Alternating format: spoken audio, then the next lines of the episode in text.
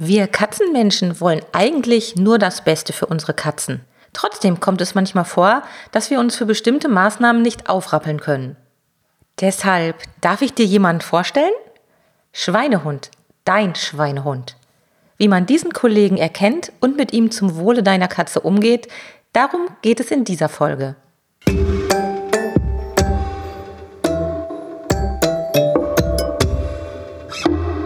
Der Miau Katzen Podcast. Der Podcast für Katzenfreunde, die ihre Katze wirklich glücklich machen möchten. Erfahre, wie du das Lebensumfeld deiner Katze verbessern und damit auch Probleme vermeiden kannst. Lerne, was deine Katze für ihr Wohlbefinden braucht und lausche schnurrigen Themen für dich und deine Katze. Hallo und herzlich willkommen zu einer neuen Katzen-Podcast-Folge. In der letzten Folge ging es ja schon ein bisschen um das Thema Bequemlichkeit, um nicht zu sagen um Faulheit und darum, wie wir mit Bequemlichkeit und Faulheit in Bezug auf die Produktauswahl umgehen sollten. Und in dieser Folge möchte ich mich unserem persönlichen Schweinehund widmen.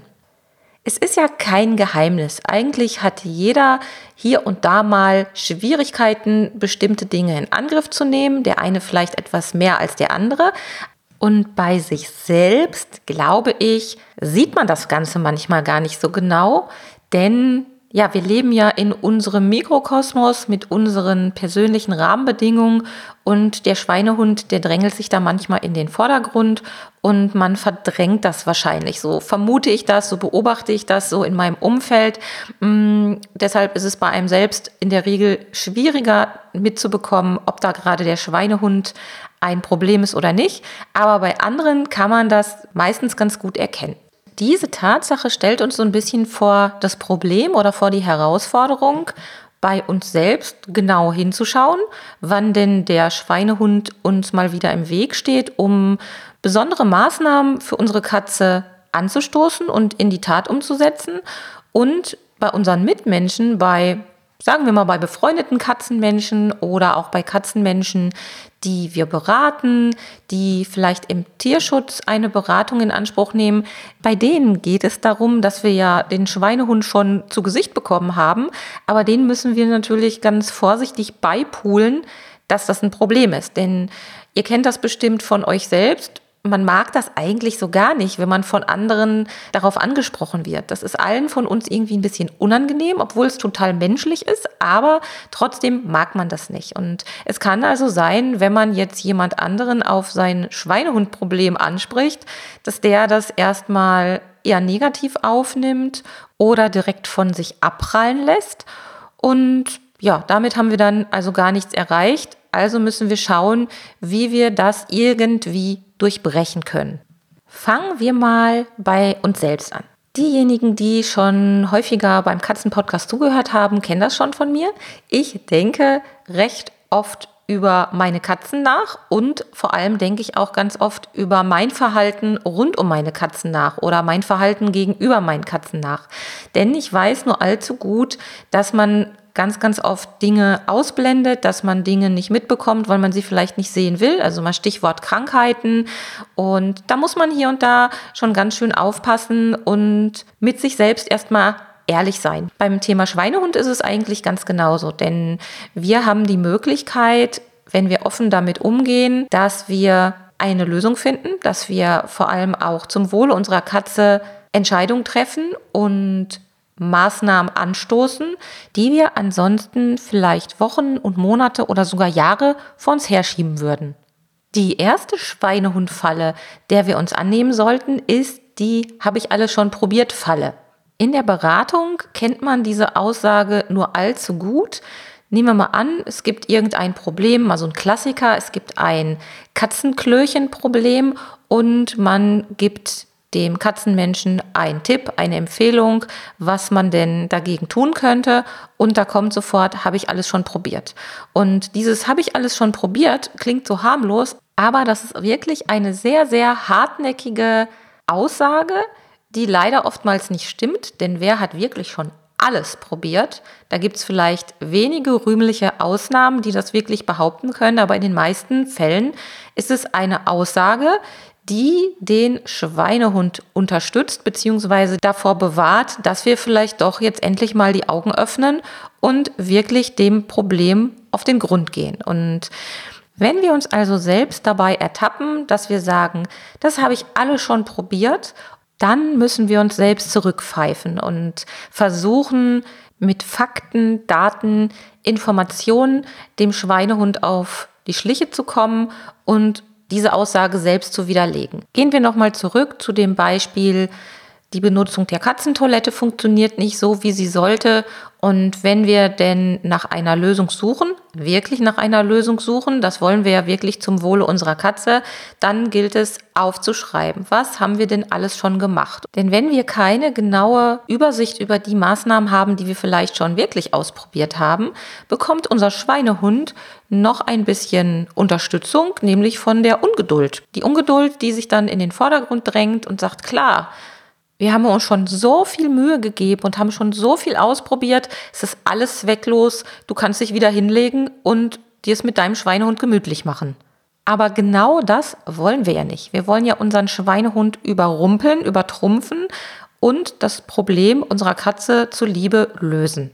Um also nicht in die habe ich alles schon gemacht Falle zu tappen, hilft es, ein Tagebuch zu führen, einfach irgendein Notizbuch zu nehmen, digital oder auf Papier und aufzuschreiben, was wir denn wirklich schon unternommen haben, um ein Problem anzugehen und zu lösen und welche Optionen wir denn vielleicht noch haben.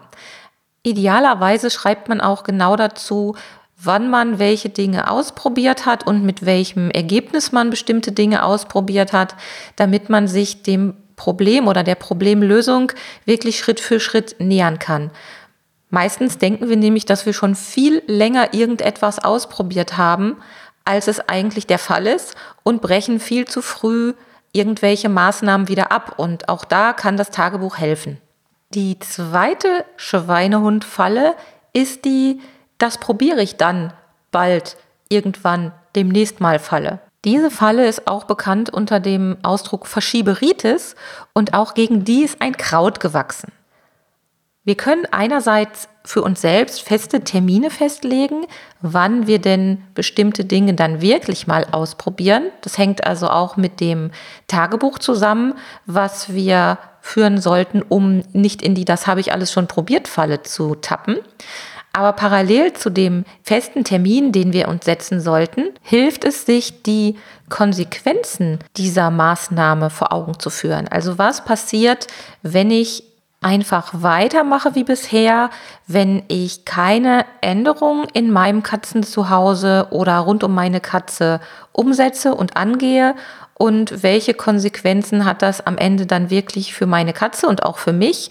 Kann es zu Erkrankungen kommen? Kann es dazu führen, dass das Zusammenleben vielleicht unerträglich wird mit meiner Katze? Denn wenn man weiß und darüber nachdenkt, wirklich mal darüber nachdenkt, was das eigene Verhalten oder eben Nichtverhalten für Auswirkungen auf das Wohlergehen der eigenen Katze hat, dann kommt der Schweinehund oftmals erst gar nicht zum Zuge, weil man sich dann sagt, okay, ähm, ich habe das jetzt verinnerlicht, ich habe jetzt verstanden, wenn ich das Problem XY weiterhin ignoriere, dann passiert dieses oder jenes Negative für meine Katze, dann fällt es oftmals wirklich leicht sofort zur Tat überzugehen und in Kombination mit dem Termin, den wir uns vielleicht gesetzt haben, kommen wir dann über den Schweinehund hinweg und können das Problem bei der Wurzel packen. Die dritte Schweinehundfalle, in die wir auf keinen Fall tappen sollten, ist das Bagatellisieren. Denn der Schweinehund, der lässt uns manchmal glauben, das ist doch alles gar nicht so schlimm. Das kann man doch erstmal so lassen, da können wir doch erstmal abwarten. Eng verwandt auch mit der Verschieberitis.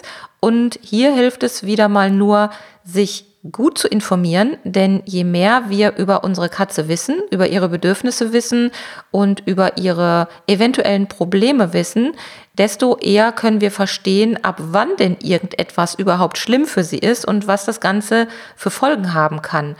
Wenn du dich also neben dem, das habe ich alles schon probiert oder das probiere ich dann bald mal aus, auch noch, das ist doch alles gar nicht so schlimm sagen hörst, dann bist du schon mit einem Fuß in die Bagatellisierungsfalle deines Schweinehunds getappt. Ja, unser Schweinehund ist ganz schön ausgebufft und lauert an verschiedenen Ecken rund um unseren Katzenhaushalt und um unsere kleine Katzenfamilie.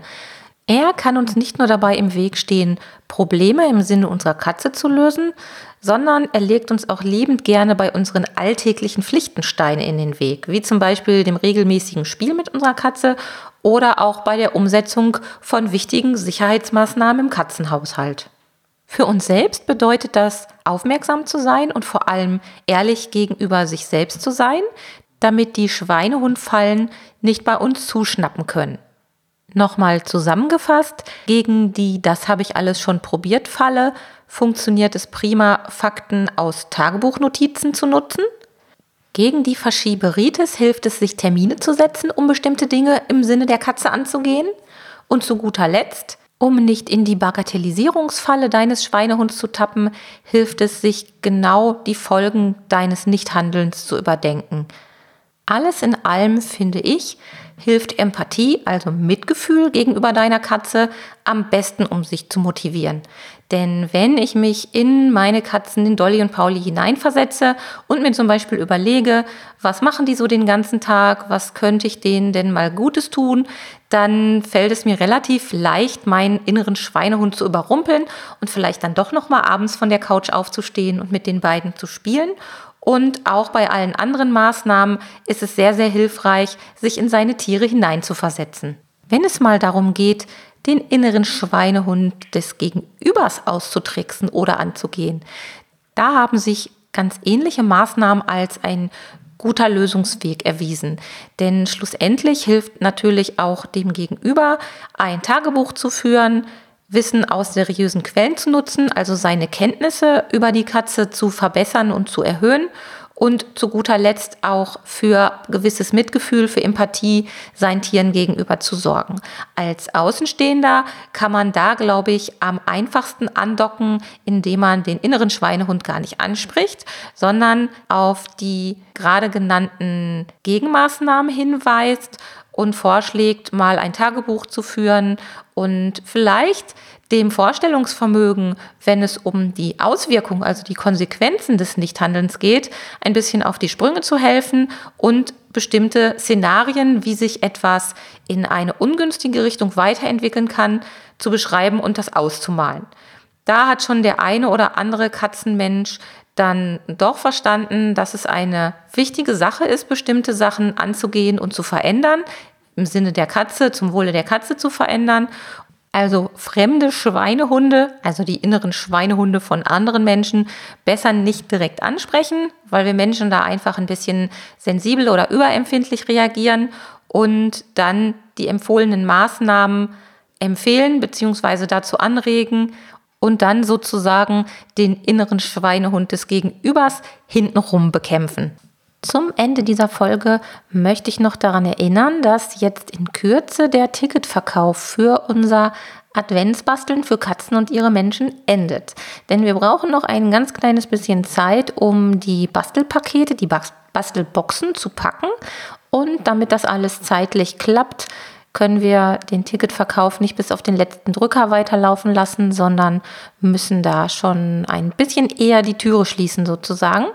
Falls du also noch an diesem vorweihnachtlichen, wunderschönen, besinnlichen Termin teilnehmen möchtest, dann geh doch einfach auf die Homepage www.katzen-podcast.de slash events und da findest du die Links zu den aktuellen Veranstaltungen und auch, wo du die Tickets kaufen kannst. Es wird auf jeden Fall eine ganz besondere Veranstaltung. Ich selbst freue mich schon wahnsinnig darauf. Und wir haben ja auch schon ganz schöne Boxen bestempelt. Ich weiß nicht, ob du das vielleicht schon gesehen hast. Das haben wir hier und da mal gepostet. Also es wird eine ganz, ganz feine Sache wo es sich lohnt, dabei zu sein. Ich würde mich jedenfalls freuen, dich mal persönlich, also online zu sehen und kennenzulernen, falls wir uns noch nicht kennen sollten. Also geh mal schauen auf www.katzen-podcast.de slash events, such dir dein Event der Wahl aus und buch dir noch ein Ticket, dann kannst du auch noch dabei sein. Ich würde mich freuen. Ich wünsche dir eine schöne Zeit und sage bis bald. Tschüss! Das war eine Folge des Miau Katzen Podcasts von Sabine Rutenfranz.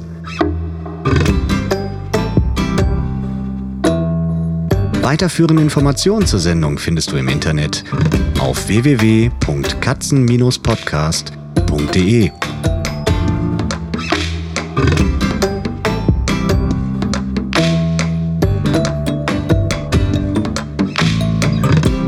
Und jetzt aus die Maus.